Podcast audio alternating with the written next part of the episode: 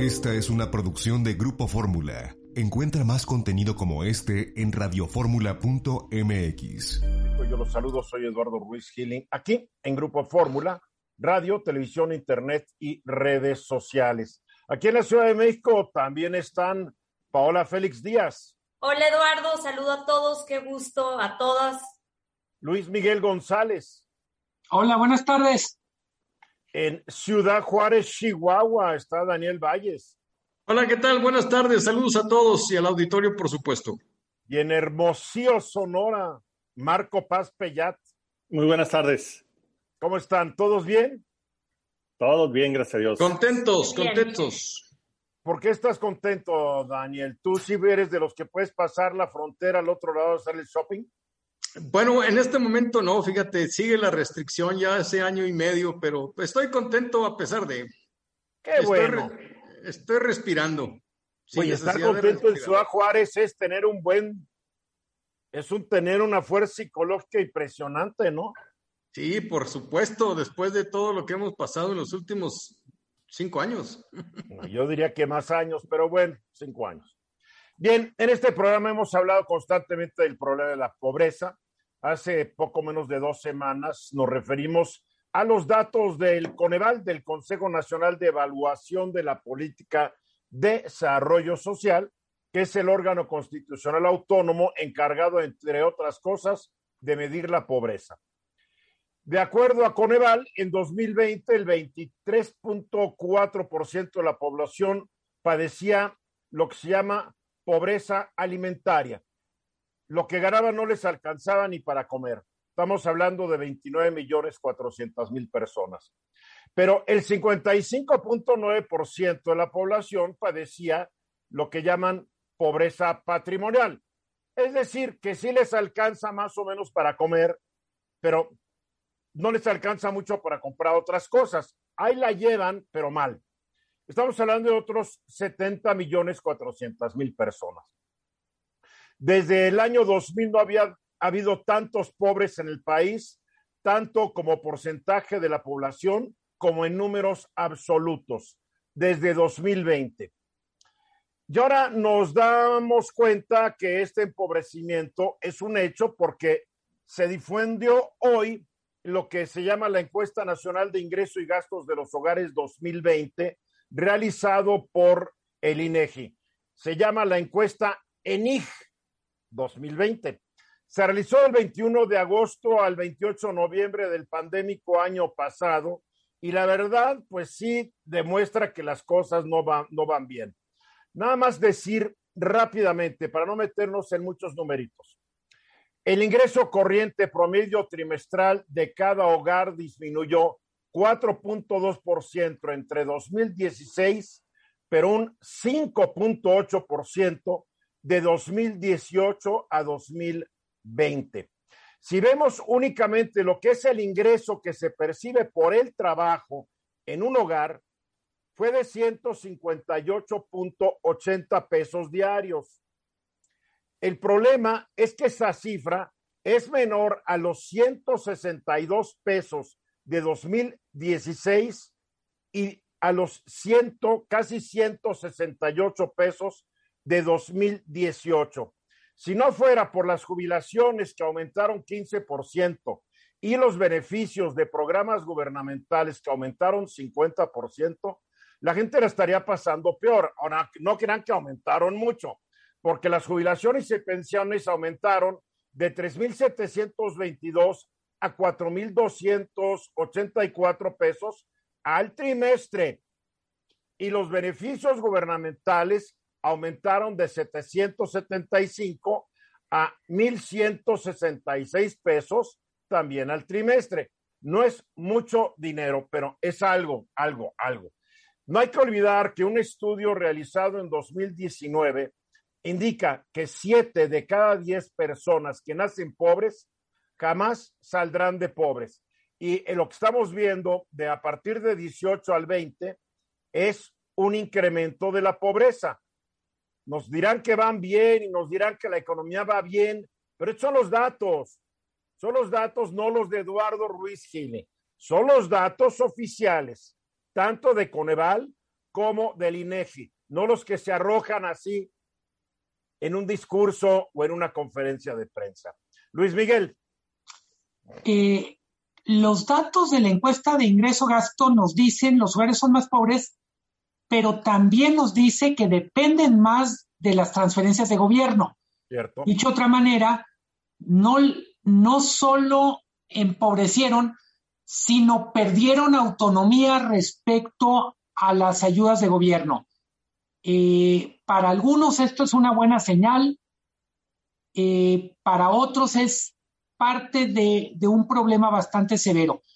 Eh, de la encuesta gasto que dan a conocer hoy, también hay un dato bien relevante considerando que esta crisis tiene que ver con la pandemia y es creció mucho el gasto que los hogares están haciendo en salud, el gasto que tienen que hacer en medicinas y o remedios. Pasó de ser sí. como 2% del presupuesto de un hogar a casi 5% del presupuesto de un hogar en promedio. El gasto en salud entre el 18 y el 20 subió 40 y medio por ciento.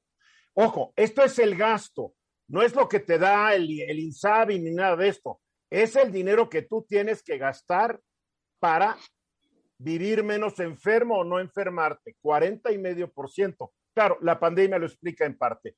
Marco Paz. Eh, un tema muy importante en el, en el asunto de la pobreza es definitivamente el ingreso y es donde como país hemos fallado históricamente. Hemos mejorado el acceso a los derechos, pero el ingreso se ha venido rezagando. Ese era el tema más importante que enfrentábamos frente a la pandemia y donde era urgente implementar una ampliación de los programas sociales para proteger la gente que iba a perder ingreso. Por eso eh, el, el, cálculo de Coneval de que el crecimiento de la pobreza se podría dar entre 10 y 15 millones de nuevos pobres era una alarma a tiempo. Y esto era. después se, se, amplió con otros estudios como CEPAL, que decía que podían llegar a 15, 18 millones de nuevos pobres. Recuperar esta cifra de nuevo es un tema que va a costar no solamente mucho dinero, muchos años, porque pierden el acceso a estos, eh, digamos, elementos que les ayudan a salir del círculo de la pobreza, como es la salud, la educación. Traemos una pérdida importante de niños y jóvenes que han salido de las escuelas y que no sabemos cómo lo vamos a recuperar. Yo creo que es urgente replantear y ver más allá de los programas actuales, más allá del interés clientelar que puede evidentemente verse, ver cómo podemos proteger para que no sigan cayendo más gente en pobreza por la falta de ingresos. Y nada más para que se den una idea, en la Ciudad de México el ingreso entre el 18 y 20, el ingreso promedio trimestral cayó 20 y medio por ciento.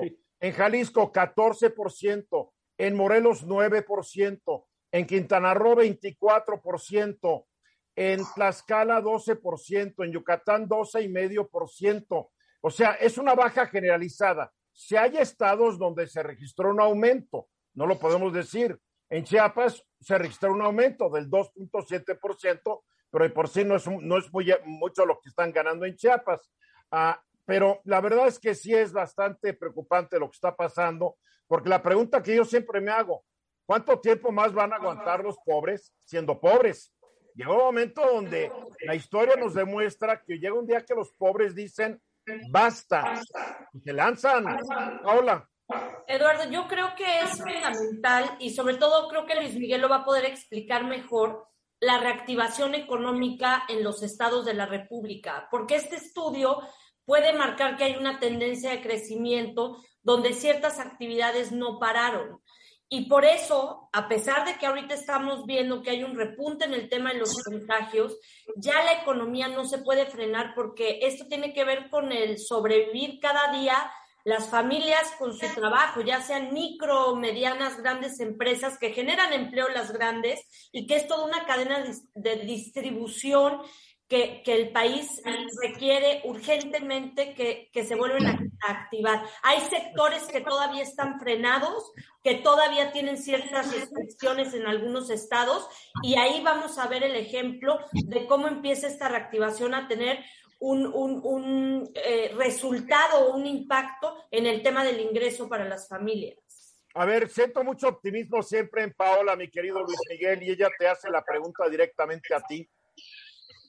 A ver, la fotografía que nos da la encuesta gasto, ingreso-gasto, es del peor momento de agosto y noviembre. Eh, nos sirve para ver el impacto. Coincido con Paola en el sentido de si no hay un programa de reactivación serio impulsado desde el gobierno, seguiremos viendo estas cifras y en el mejor de los casos iguales y muy probablemente deteriorándose. Daniel, ¿quieres añadir algo? Nos quedan 20 segundos. La pandemia agregó 10 millones de pobres a los 50 que ya teníamos. Es un hecho. Faltaron muchos estímulos el año pasado. De acuerdo con Eval, son más que 50 millones o que 60 millones, ¿eh? Cuidado. Son más. Bien, ahí está el asunto. ¿Cómo lo va a resolver este gobierno y cómo lo vamos a resolver todos juntos? Aquí de regreso, a ver, eh, una mala noticia. La calificadora de valores Moody's ayer le bajó la calificación a Pemex. Eh, de por sí ya estaban bajas y ahora están más bajas, Luis Miguel. ¿Qué significa todo esto? Porque esto viene acompañado con un informe del segundo trimestre respecto a Pemex. Eh, es una nota muy técnica que voy a tratar de hacer de digamos, de explicar por qué nos afecta a todos. Las calificadoras son unas entidades que evalúan la deuda, la capacidad de pago de diferentes agentes. Eh, Pemex está en la mira prácticamente desde hace una década porque tiene un nivel muy alto de deuda, y porque eh, es un jugador constante en mercados financieros. Cuando Moody's dice, le bajo la calificación a Pemex y además lo pongo en perspectiva negativa, el primer efecto es que la deuda de Pemex le cuesta más cara. Es como si a una persona le dijera a su banco, como tú te portaste mal a la hora de pagarme la tarjeta de crédito, ya no te voy a cobrar la misma tasa. Cada que consumas vas a tener que pagar más. Eso es lo que le pasa a Pemex. ¿Por qué es tan delicado para México? Primero, porque es la empresa más grande de México, es la empresa más importante, pero además por la relación que hay entre Pemex y las finanzas públicas. Vamos a decirlo parafraseando lo que alguna vez decían en Estados Unidos sobre una automotriz, lo que es malo para Pemex es malo para México y no necesariamente lo que es bueno para Pemex es bueno para México. Cuando le bajan la calificación a Pemex, en automático tenemos que para el gobierno se complica mucho su capacidad de maniobra. Va a tenerle que meter más lana a la petrolera o sacarle menos dinero a Pemex. Sí. Y fue muy curioso hoy en la mañanera la reacción de Octavio Romero, el director de Pemex, eh, que creo que es señal de lo delicada que es esta noticia para la petrolera. Él se queja de que Moody's no hizo un trabajo profesional. Ojo, creo que dice algunas cosas que tiene razón. Dice, oigan, le explicamos dos o tres puntos que no tomaron en cuenta. Por ejemplo, la compra de la refinería de Deer Park, que incluye Moody's, no está hecha con recursos de Pemex. ¿Se acuerdan que hace unas semanas hablamos de eso?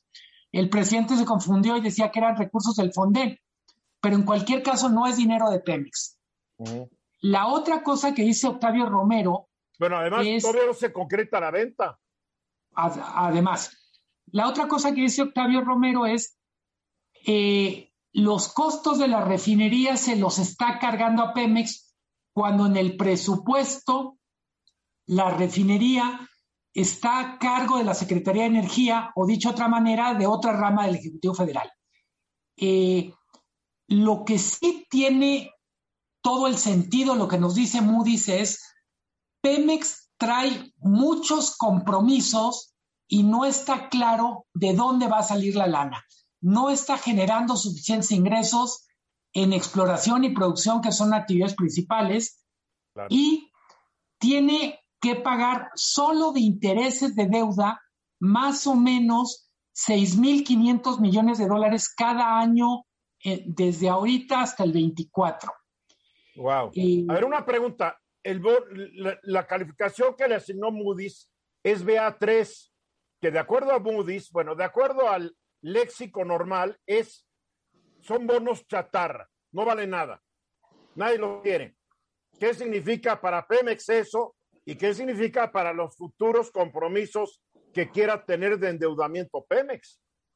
La, calificación lo que marca es el, el, número de escalones, digamos, si la deuda que paga una empresa que está en grado de inversión, vamos a decir, es la, lo que cobra, eh, vamos a decir, cuatro puntos, estar en monos chatarra, le dicen, a ti te hacemos un precio especial, te cobro el doble. Más o menos. Intereses, de intereses. De intereses. Eh, en buena medida, el problema con Pemex, que no es solo de esta administración, es que está muy endeudada. La deuda de Pemex son 117 mil millones de dólares, más los pasivos laborales, que son otros 70 mil. Eh, vamos a decir, Pemex solita debe más que el gobierno federal como entidad. Ese es parte del problema que tenemos. Eh, buena parte de lo que nos dice el informe trimestral de Pemex es, a Pemex le está yendo bien porque los precios internacionales del petróleo están muy bien, pero los costos la están matando.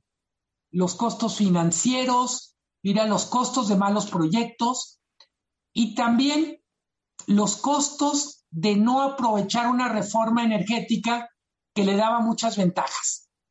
Eh, cuando dicen la 4T heredó una empresa llena de vicios, heredó una empresa muy endeudada, sí, pero también heredó una reforma energética que en sí misma era la puerta de salida a algunos de los problemas de los que ahora se quejan. Claro, claro. A ver, Daniel. Para seguir lo que está diciendo Luis Miguel, es cierto, eh, esta reforma eh, que se no pasó ni una coma ni un punto, le vino a dar al traste a la... Estás hablando de la contrarreforma. Bueno, sí. Lo, que, lo que deja Peña Nieto y que eh, es eh, hecho a un lado por el actual régimen, eso no fue una buena señal para las calificadoras, las que han sido menospreciadas por don presidente. Y, y, la importancia de tener un buen prestigio con una calificadora, o sea, que tengamos una buena calificación implica el que podamos ser sujetos a, que lleguen capitales que ayuden a sanear las finanzas, cosas que no van a... que lleguen y sean menos costosas, porque ahora van a eh, costar más dinero. Exactamente. Entonces es un grave problema el que una calificadora que ha sido menospreciada en México, en este régimen, nos califique con BA3. Terrible. Marco. Yo creo que hay dos temas que aquí preocupan. Uno, esta es una mala noticia que califica el desempeño que han tenido las autoridades actuales en mejorar la situación de Pemex. No ha mejorado, en todo caso ha empeorado, esa es una realidad. Pero preocupa más de cara al futuro porque este es uno de los proyectos que le ha apostado el presidente y que por lo visto eventualmente puede demandar más recursos, en detrimento de temas como el que acabamos de hablar de la pobreza, como el que acabamos de ver del fortalecimiento de los servicios y capacidades de salud y la educación. La verdad que esto nubla el panorama futuro del país y preocupa mucho porque al parecer las prioridades de este gobierno no van a cambiar. No, claro que no van a cambiar. Paola. Sí, justo iba a comentar eso. O sea, la, la calificadora tiene sus parámetros que son respetables. Sin embargo, yo creo que, que la política energética del Ejecutivo ya es muy clara y está focalizada a recuperar el sector en beneficio del país yo creo que... Bueno, no, ojo, ojo, ojo. Eso de beneficio del país sería bueno, esa, es, esa, es la, esa es la visión del, del gobierno actual. Eso es... lo sí, pero la visión del gobierno actual no es compartida por muchos. En este, en este, en este programa yo no sé quiénes compartan, además de ti, la visión de que va a mejorar el país gracias a la contrarreforma energética. Bueno, hay gente, o sea, por eso yo digo, cada quien tiene sus intereses. Ahorita hay una visión clara del gobierno, es la que yo estoy diciendo, pero también habrá que darle tiempo al tiempo, como dicen, para ver cuáles son los beneficios y realmente ¿Por qué le vamos a dar tiempo al tiempo si el presidente no le dio tiempo a la reforma energética? Bueno, Eduardo, porque el presidente no se va a quedar 30 años en el poder, ¿no? Los cambios se tienen que hacer. No, es que Paola, los cambios en un sector energético son de décadas. Se van a no dejar un sexenio, como el presidente lo ha dicho. En fin, para concluir, Luis Miguel. La, la baja de la calificación es una mala noticia que se dejará sentir en las próximas semanas. No es algo que notemos en 24 horas. Démosle tiempo al tiempo, pero por lo pronto complica la viabilidad de Pemex. Mensajes. O después de la hora y por la vía telefónica hoy nos acompaña Kenia López Rabadán, eh, colaboradora de este programa y senadora de República por el Partido Acción Nacional y presidenta de la Comisión de Derechos Humanos de la Cámara Alta. Paula, ah, perdón, Kenia, ¿cómo estás? Muy bien, Eduardo, muchísimas gracias. A tus órdenes, un abrazo a la mesa. A ver, ¿qué pasa en el Congreso? Porque lo de ayer de la Comisión Permanente dice que fue todo un numerito, no se ponían de acuerdo, sí se ponían de acuerdo para el proceso de desafuero de dos senadores, uno acusado de ser ratero, que es Mauricio Toledo, otra de ser pederasta, que es Saúl Benjamín Huerta, ambos de Morena, y para mí, y porque he hablado con muchos abogados, el indebido desafuero del fiscal general de Morelos, Uriel Carmona, porque él no lo eligió el Congreso de la República, sino el Congreso de Morelos. ¿Qué está pasando? Efectivamente, Eduardo, ayer hubo, pues digamos, un desaseo parlamentario, si me permites el término. Eh, a ver, vamos a, por etapas. ¿Qué, ¿Qué decisión tomó la mesa directiva del Congreso, o sea, de diputados y senadores, porque estamos en una etapa que se llama comisión permanente? Y eh, pues lleva la representación de todos los grupos parlamentarios y de ambas cámaras, aunque en realidad no están los 500 diputados ni los 128 senadores. Hay una representación de eso. Lo que dicen ayer es vamos a convocar un periodo extraordinario y meten muchísimos temas y por supuesto que en ese, digamos, desorden de, de temas, pues nadie estaba de acuerdo en su totalidad. Te voy a explicar qué temas. Primero, efectivamente, los tres temas de desafuero que comentas, que en términos, eh, digamos, éticos, pues hay una discusión brutal a propósito de eh, la Fiscalía del eh, Estado de Morelos, ¿no? Que es el, el, tema. Yo he hablado con abogados constitucionalistas y dicen que de acuerdo al artículo 11 de la Constitución, no se puede quitarle el desafuero por parte del Congreso de la Unión a un fiscal de una entidad federativa. Que esta es una atribución que se está tomando la mayoría de Morena y sus aliados en la en el Congreso que no les corresponde. Y que entiendo tiene que ver con un tema interno de Morena y de desacuerdos internos, pero ese problema puede generar un precedente brutal. O te voy a poner del fiscal con el, con el inútil gobernador de Morelos. Es la triste realidad. El gobernador quiere mandar y el fiscal dice, yo soy autónomo, punto imagínate a un fiscal que está haciendo su trabajo, vamos a hablar en positivo, que está haciendo su trabajo y entonces el gobernador dice a sus amigos del Congreso, quítenlo.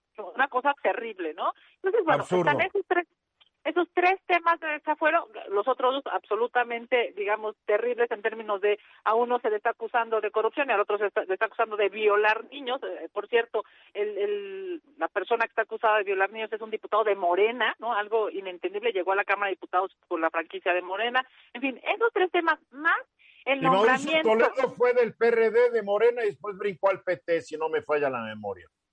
Entiendo que así es, efectivamente. Y el y otro tema adicional, evidentemente que no es un tema menor, es un nombramiento del Ejecutivo Federal. Pero si le seguimos sumando cosas, también estaba la discusión del outsourcing, que tiene que ver con dos iniciativas. La iniciativa de Morena, que está pidiendo un aplazamiento de un mes, y la iniciativa de una servidora que está pidiendo, la, estoy pidiendo el aplazamiento hasta el primero de enero de 2022, y que esa iniciativa además fue respaldada por el PRI y por el PRD. En este, digamos, metieron todo eso, los desafíos los nombramientos, el tema de outsourcing, la revocación de mandato, Eduardo, todo lo metieron en un, en un solo documento, pero a lo mejor tú dirías, pues no pasa nada, ¿no? Vamos a, abrir uno por uno y discutamos uno por uno. El problema es que no hay ni siquiera dictámenes.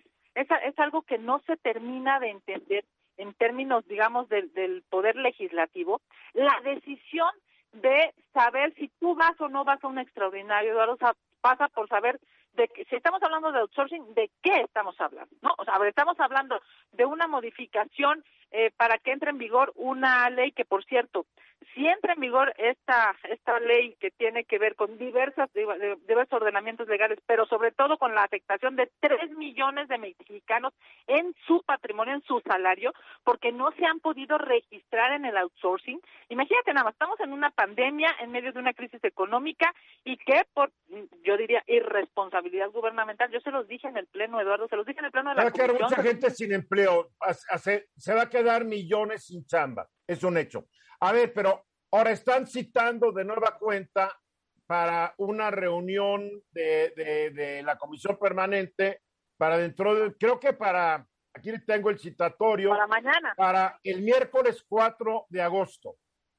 No, esa, el, el, documento, seguramente estamos viendo el mismo documento, es el que están citando eh, lo que se iba a prever ah, para la semana.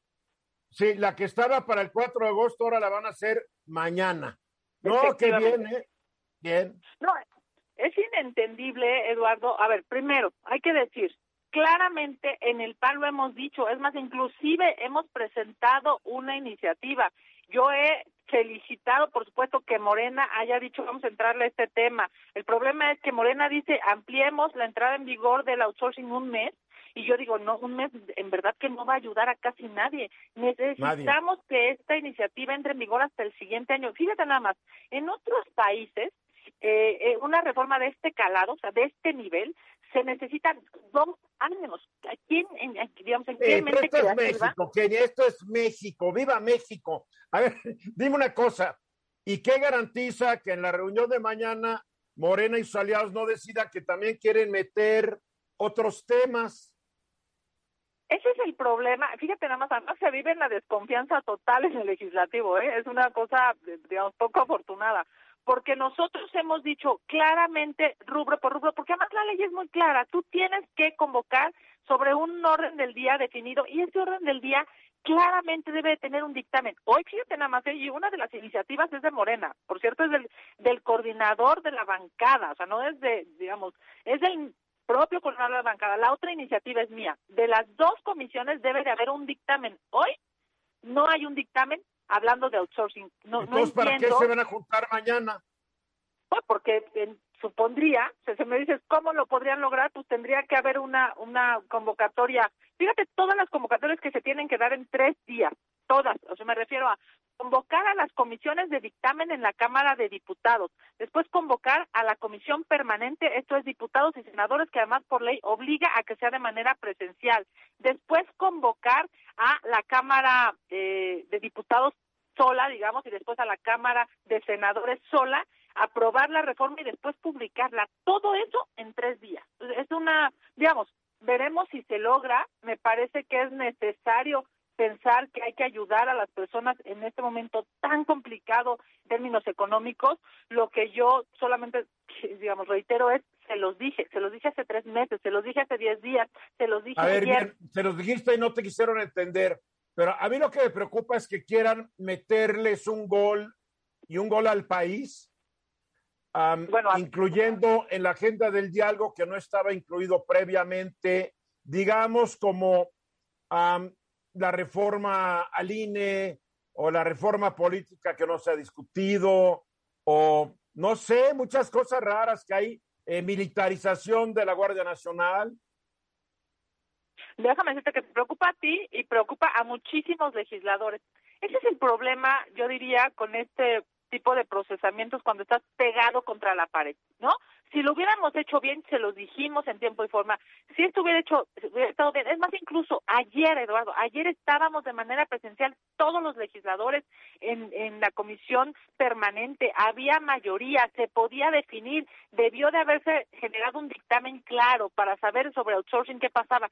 El asunto es que todo lo hacen desaseado, digamos, todo lo hacen contra la ley. No, no, no, no, no, no, yo, yo no compro eso que sea desaseado. Todo tiene un propósito y el coordinador de los senadores de Morena, el señor Monreal, no es un improvisado y conoce muy bien cómo se hacen las cosas.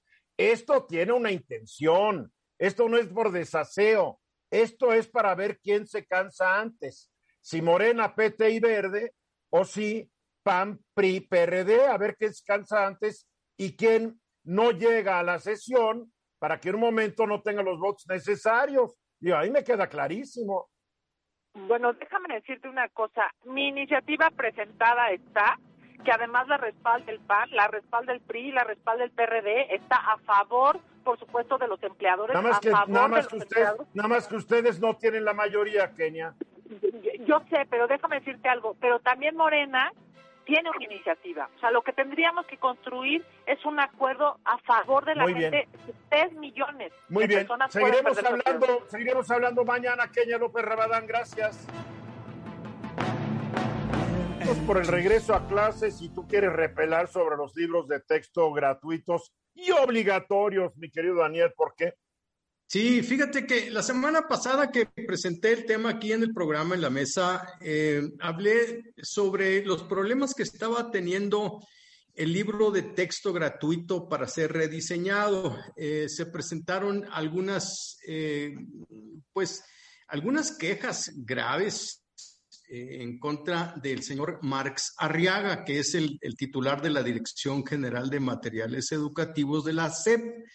Eh, Alma Maldonado eh, y eh, Carolina Irene Crowley, que son expertas en, en educación, han estado siempre inmiscuidas en este diseño de libros, dijeron que no había tenido caso el que se rediseñaran los libros porque fueron de muy pobre calidad lo que presentó el señor Arriaga. De 18 libros, solamente se han hecho dos. Pero la cosa escaló. La cosa es- escaló eh, porque al señor eh, Marx Arriaga, Marx de, de Karl Marx, se llama como el, como el señor Karl Marx. Su papá Eh, o su mamá de haber sido adoradores de Marx, porque para poner a tu hijo Marx es que eres Sí, un sí. marxista, pero de hueso colorado. O los que se llaman Martí también, ¿verdad? Este, eh, también Pero, por ¿y ahí ¿Cómo anda la saben cosa. que no era por Groucho Marx? Pu- eh, Eso está, ahí está el meollo del asunto. ¿eh? Entonces. No, no creo porque la- las, de- las quejas que tienen están más serias que una payasada del Groucho Marx, que era muy bueno. Eh, se dice que el señor Max, Marx Arriaga, y con esto terminé mi comentario en la semana pasada, había llegado ahí porque es muy cercano a Beatriz Gutiérrez Müller, que como todos sabemos es la esposa del presidente Andrés Manuel López Obrador. Entonces, eh, la asociación, la Organización de Unión Nacional de Padres de Familia, Seamos Libres y Suma por la Educación, criticaron esta semana que está transcurriendo el rediseño de los libros de texto gratuito de la Secretaría de, de Educación Pública porque están acusando, número uno, de opacidad en el proceso, lo que debería de ser abierto, dicen ellos, y de introducción de ideología política. Paulina Amosorrutia, que es directora de Seamos eh, Héroes, precisó que uno de los amparos demandó que se examinen la- los matices curriculares. Cuando eh, se le pregunta al señor Marx Arriaga acerca de este eh, tinte político, él lo acepta y dice que sí, tiene una carga ideológica y que porque eh, los vencedores son los que hacen la historia, eso es lo que está tratando de hacer el señor Marx Arriaga, que sí admite que tienen una carga ideológica y que esta corresponde al marxismo. Específicamente se privilegió, la, dijo él, la visión teórica de la escuela bachtiniana. Eh, una escuela, bueno, que eh, eh, Bakhtin estaba, Mijael Bakhtin estaba metido No te oímos.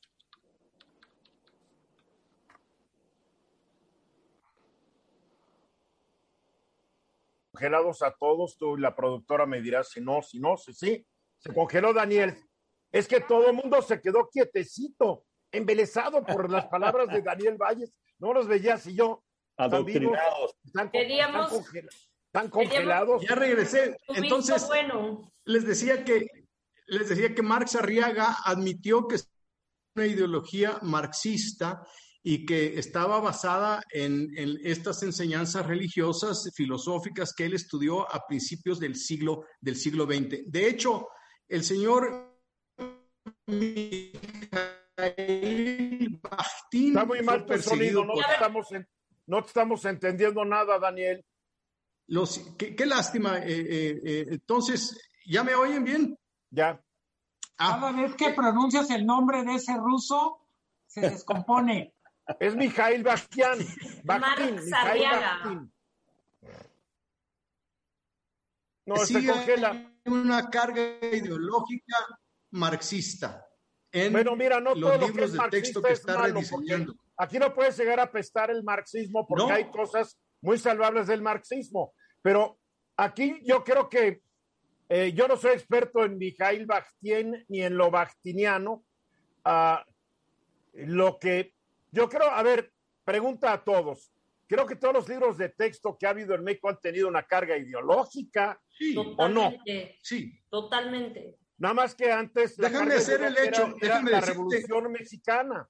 Dependiendo del gobierno en turno, pero quitaron muchas cosas. El, el hecho aquí es las demandas que están haciendo las asociaciones, no tanto la carga ideológica, porque sí, como bien dicen, todo no podemos seguir platicando contigo, Daniel. Te tienes que desconectar y volver a conectar porque tienes pésimo tu conexión. Si estás con el Wi-Fi, trata de conectarte directamente a tu modem, porque así no se puede.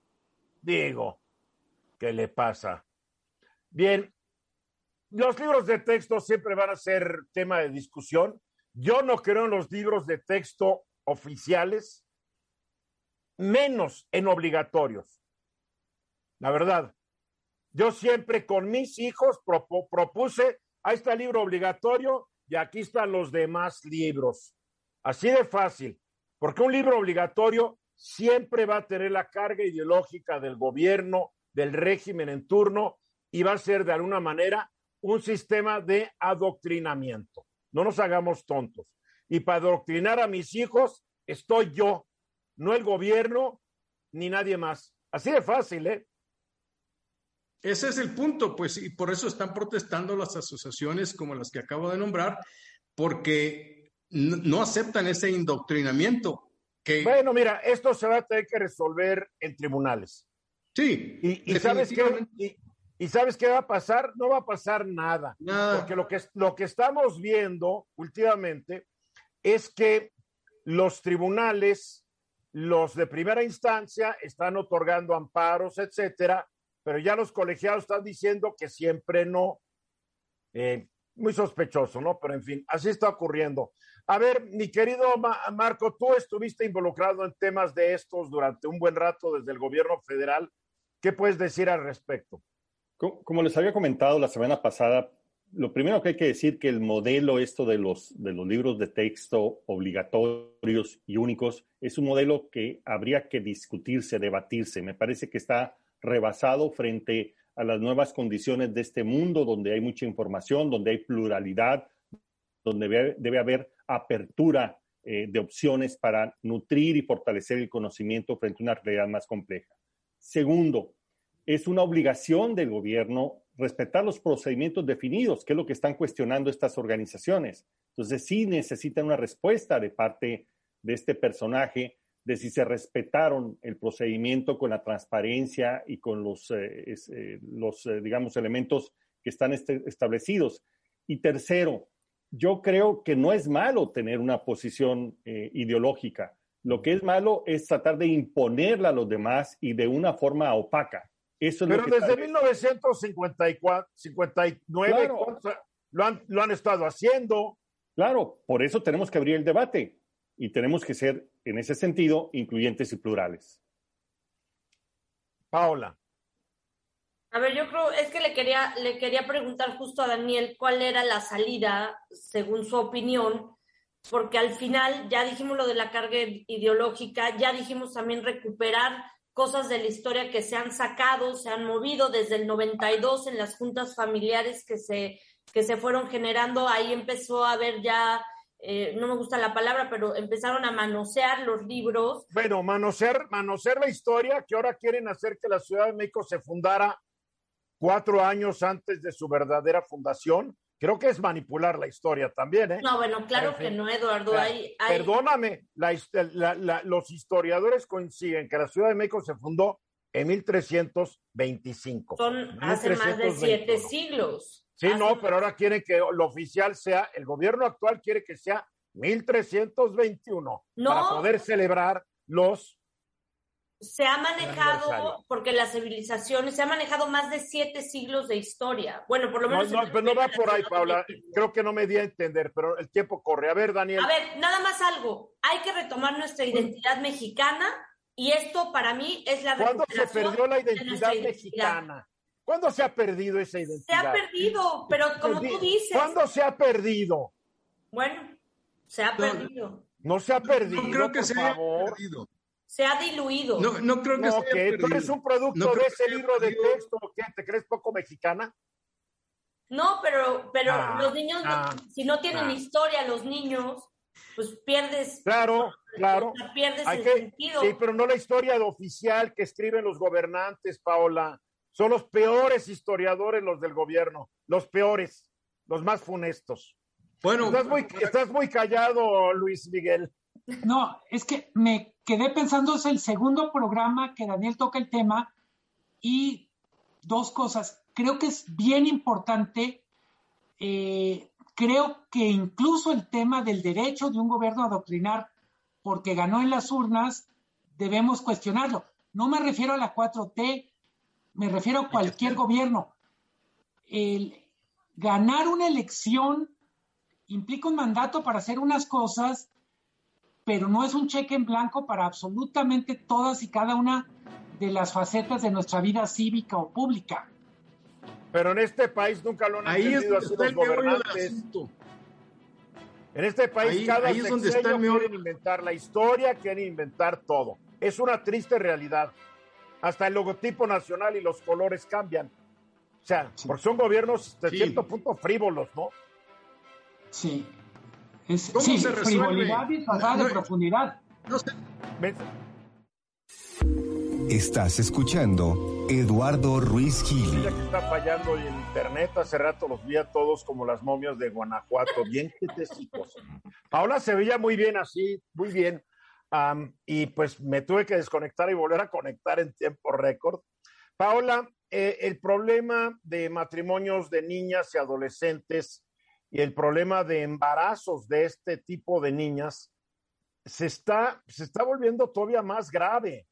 Eh, no solamente por la pandemia, sino la pobreza va generando todos unos cambios y, problemas graves en estas familias que son las que menos bienes poseen y que a veces las hijas son, son una manera para, pues para estar menos pobres durante un poco tiempo. A ver, yo creo que aquí vamos a analizar, primero voy a dar unos datos, me parece un tema muy delicado, me parece un tema terrible y me parece un tema que se le ha dado un enfoque distinto. Al final les voy a dar los puntos, pero a ver, hace, hace, hace poco la OCDE dio estos datos. México tiene la mayor tasa de natalidad en mujeres adolescentes de todos los países miembros de la Organización para la, Cooperación y Desarrollo Económico. Y cada año en nuestro país, 5.4 millones de personas menores de edad son víctimas de abuso sexual, en donde el 60% de los casos, o sea, el agresor es, es parte del círculo cercano o de la familia. Pueden ser vecinos, tíos, padres, padrastros. Y de acuerdo también a esta organización de aldeas infantiles, que es una organización sin fines de lucro, México ocupa el primer lugar de abuso sexual infantil. ¿Por qué es importante dar estos datos? Porque en este momento el Consejo Nacional de Población, CONAPO, a través de su, de su secretariado, su secretaría general, reportaron que en México se registran 8.876 nacimientos al año de niñas madres, menores de 13 años. Esto quiere decir que pueden ser niñas de 10, de 11, de 12 o de 13. Y casi 400 mil embarazos en adolescentes entre 15 y 19 años. Esto significa que hay más de mil embarazos eh, al día. Las tasas de embarazos en adolescentes oscilan en un rango del 48, de 48 a 100 nacimientos por cada mil jóvenes. Coahuila, Chiapas, Nayarit representan las cifras más altas en contraste con la Ciudad de México, Querétaro y Yucatán. El 19.2% de los adolescentes entre 15 y 19 años abandonan la escuela por causas del embarazo o porque, o, porque los casan o porque viven en concubinato, porque se, unen en, matrimonio. Entonces, hay ahorita ciertas acciones que está generando el gobierno que son importantes, pero creo que son ineficientes. Y quiero aclarar esto eh, y ser muy puntual. Estamos analizando el tema de los embarazos infantiles como una problemática, pero que ya se normalizó, porque estamos viendo estas cifras, pero si uno checa el código penal, cómo, cómo se registra el delito, si estás hablando de abuso sexual infantil o estás hablando de niñas que de cierta forma abusaron de ellas, no estás hablando de niñas precoces, estás hablando de niñas que sufrieron un abuso. ¿Dónde se pierde la línea entre... Bueno, es que aunque una niña sea precoz, si un adulto entabla relaciones sexuales con ella, es una violación, por más precoz que sea la niña. Sí, totalmente, es una violación.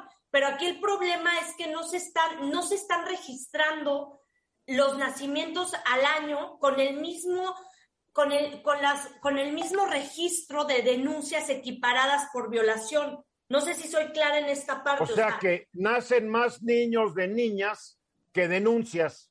Totalmente. Ese es, ese es. O sea, que no se denuncian muchos de estos delitos. No se denuncian. O sea, simplemente no se denuncian. No se están presentando ante un ministerio público. Los hospitales no dan, no dan parte a las autoridades. Los familiares no las hacen porque ya vemos este dato del 60% pasa en un círculo cercano y vemos que ahí hay un, hay un problema grave porque estamos normalizando algo que es un delito y le estamos poniendo, eh, le estamos cambiando la tendencia a decir hay que implementar campañas de prevención de embarazo infantil cuando realmente hay que perseguir el delito de abuso sexual infantil. O sea, a, a, eso quería llegar y quería traer esto para visibilizar en el programa un problema que, que está sucediendo en nuestro país y que no estamos viendo, que no se está estudiando a fondo y que no se está generando, no hay políticas públicas que, que, estén aplicándose de manera correcta en esta visión, en esto que comenté eh, al inicio de, de mi participación. De acuerdo a tus datos, Paola, ¿en qué segmentos socioeconómicos se da más el problema? Bueno, sobre todo en, las zonas rurales, sabemos que, la pobreza, la desigualdad, la falta de, oportunidades genera que se incremente el delito en estas zonas eh, que mencionaba, Chiapas, en la sierra, en Querétaro. O sea, hay estados de la República donde se pueden medir los índices de, embarazo infantil, pero se está, se está reportando el, el embarazo infantil porque se reportan menores de edad teniendo bebés, no porque, no porque tengan claro, claro. denuncias ante el Ministerio Público. Claro, claro, queda claro. Ah, Daniel. Sí, mira, eh, es muy grave lo que Paola está presentando. Sin embargo, eh, hay un porcentaje también muy grande de sexo consensuado entre adolescentes que llega a las estadísticas y que estamos viendo eh, eh, reflejado desde hace más de una década, porque eh, esto no, no sucedió el año pasado ni el antepasado. Ciudad Juárez es la, ciudad en Chihuahua con el número uno de embarazos de adolescentes y nacimientos de, de adolescentes. Y las políticas públicas tienen casi 15 años tratando de, tener esto que ya llamaron un problema de salud eh, por el, número tan grande de nacimientos que está ocasionando que no se rompa el círculo de la pobreza, que, que se dejen las escuelas, que no se eh, eduquen las personas, pero está causando también suicidio en adolescentes varones. Esa es la otra cara de esta moneda, porque eh, nadie de, los hombres que yo conocí, conozco,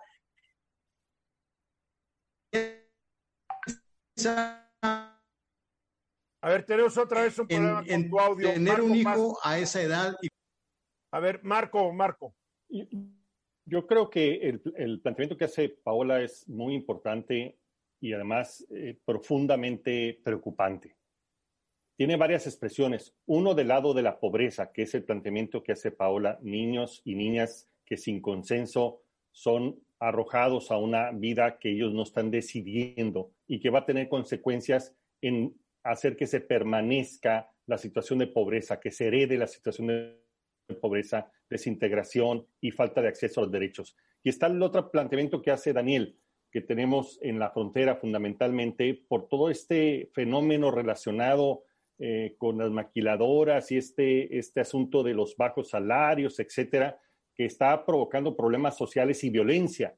Son fenómenos que no hemos podido atender correctamente y no veo respuestas o nuevos planteamientos a políticas que han sido totalmente obsoletas y que no han dado resultados. Luis Miguel.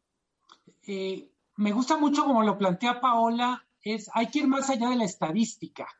En un lado es la política de justicia que no está funcionando, en otro es educación, pero yo diría que en términos generales lo que nos está faltando es dedicarle un tiempo a entenderlo, porque efectivamente hay abuso, hay, hay muchos casos de adolescentes que están teniendo una vida de adultos para la que no estamos preparados.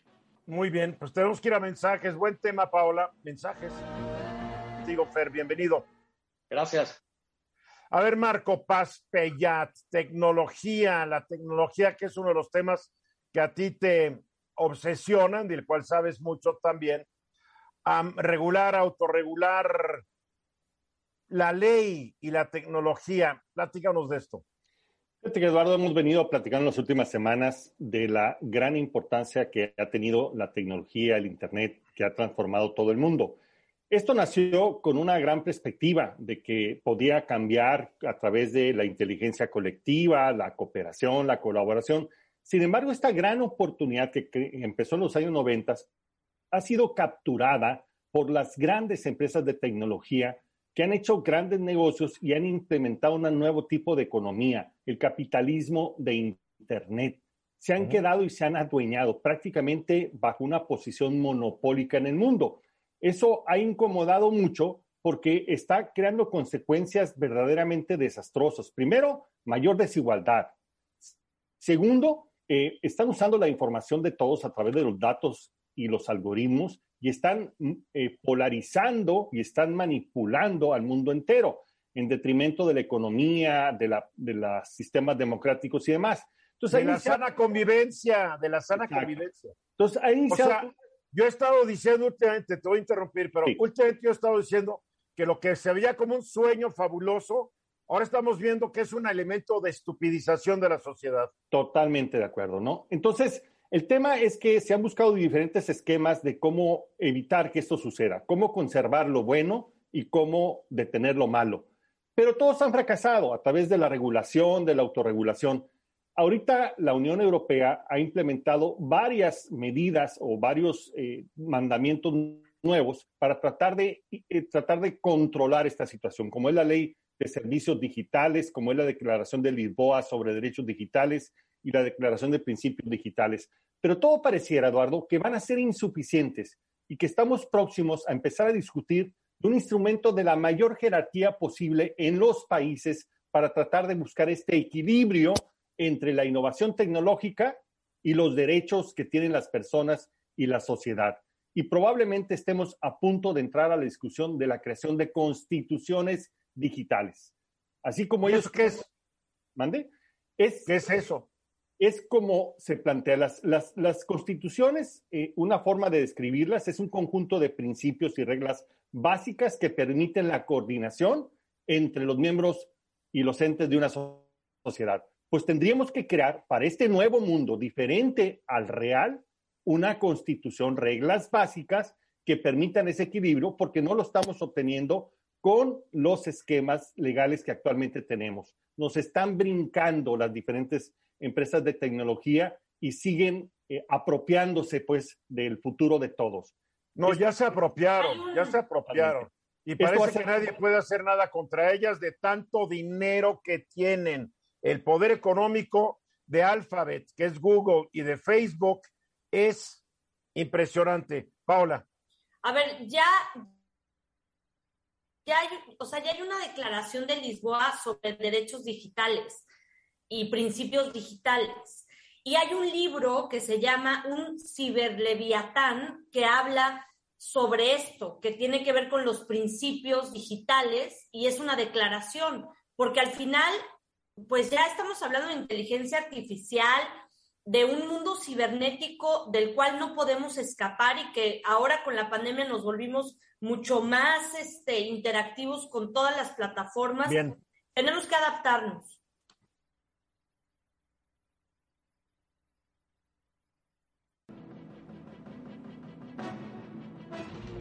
I don't blame.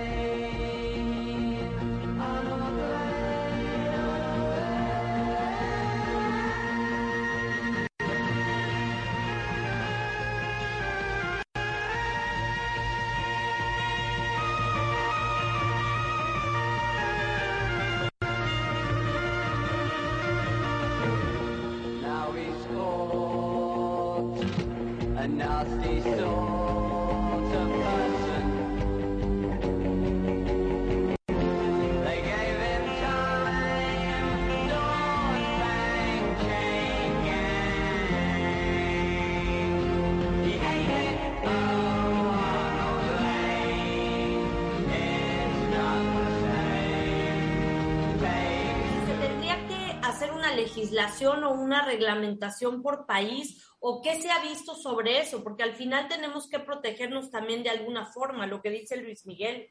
Sí, de alguna forma, todas estas declaraciones, todas estas leyes, de, esta declaración de principios, están ayudando a un acuerdo internacional de qué serían los derechos básicos a salvaguardar y cuáles serían los elementos para buscar este equilibrio pero probablemente va a tener que aterrizarse para darle fuerza legal. Estos son llamadas a misa. Tenemos que buscar darle la fuerza legal porque estas grandes plataformas no se van a dejar. Tienen grandes intereses y lo están ejerciendo de una forma terrible, arrasando con todo, usando nuestros datos, usando nuestra información, como dice Luis Miguel, de una forma muy ingenua, eh, otorgada prácticamente gratuitamente por nosotros. Y por otro lado, están usando algoritmos que nos están haciendo que nos enfrentemos, que, nos, eh, que estén manipulando, que estén degradando la vida pública. Así que hay que darle fuerza legal. Ese es el tema que se está discutiendo, por eso aparece este asunto de constituciones digitales como una alternativa a discutir. Hay, hay dos posiciones normalmente en esta discusión. Una es darle más poder al gobierno para que nos defienda, que tiene muchas ventajas, pero también muchos problemas. Yo creo que la otra, que es un camino más complicado, es hacernos conscientes de los derechos y obligaciones que implica ser usuario de una plataforma. Y ya en algún país esperar que el gobierno nos proteja también tiene sus riesgos, porque en algunos casos, en lo que tiene que ver con manejo de datos, es claro que el gobierno también tiene sus conflictos de interés. Yo como estoy viendo el asunto, perdón, se cortó el internet, hoy ha estado fallando. Ahorita los gobiernos están demostrando no poder hacer nada por el gran poder económico que tienen estas empresas. El único gobierno que parece que está controlando a sus proveedores de Internet, etcétera, es el gobierno de China, porque es un gobierno autoritario que dice se hace así y se hizo. En Estados Unidos, ¿cuántos meses llevan viendo de qué manera controlan o regulan a Facebook o a, Google? Y en Europa igual, y con las manitas dobladas. Cuidado, ¿eh? Pueden ser ya gobiernos supranacionales estas dos empresas. Ya lo son, de hecho, en la realidad. Pues está complicado. Muy bien, pues gracias. Gracias, Paola. Gracias, Eduardo. Gracias, Luis Miguel, y gracias, mi querido Marco. Gracias, hasta luego. Gracias. Y vamos a platicar ahora con nuestro invitado esta tarde. Aquí me estoy yendo, me estoy yendo a, todo el asunto aquí. Fernando Kerr, quien es el director regional metropolitano de Sur de Actimber, que amigos de nosotros de este programa, y hoy nos traes el reto Actimber 2021, Fer.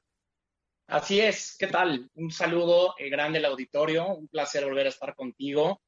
Eh, la intención es volverlos a ser partícipes de este, de este reto Actimber, para quien haya tenido la oportunidad o para quien no.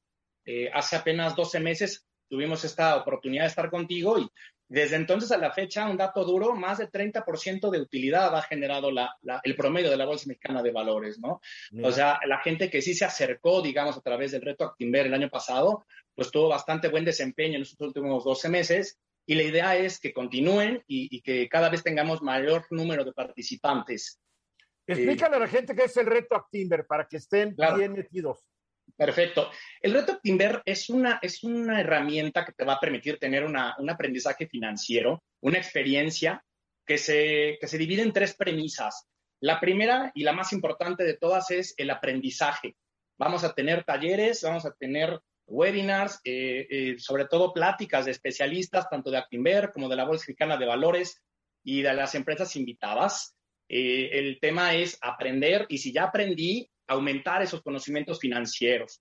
La segunda premisa, después de la primera, evidentemente, es competir. Voy a aplicar el conocimiento que ya me dio oportunidad en la primera premisa y si ya lo tenía previo, pues qué mejor, voy a intentar desarrollar lo más posible mediante una competencia.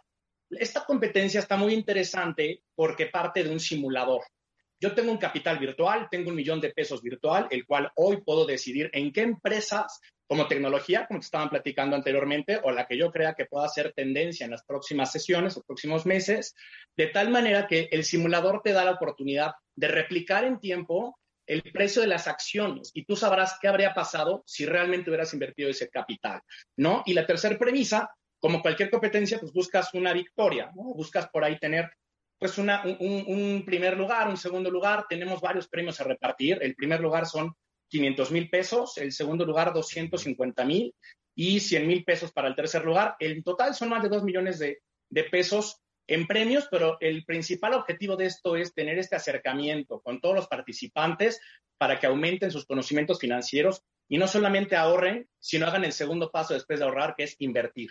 ¿No? Fernando, yo te quiero, yo te quiero porque tuvimos este problema en el internet y se nos cayó el, el programa.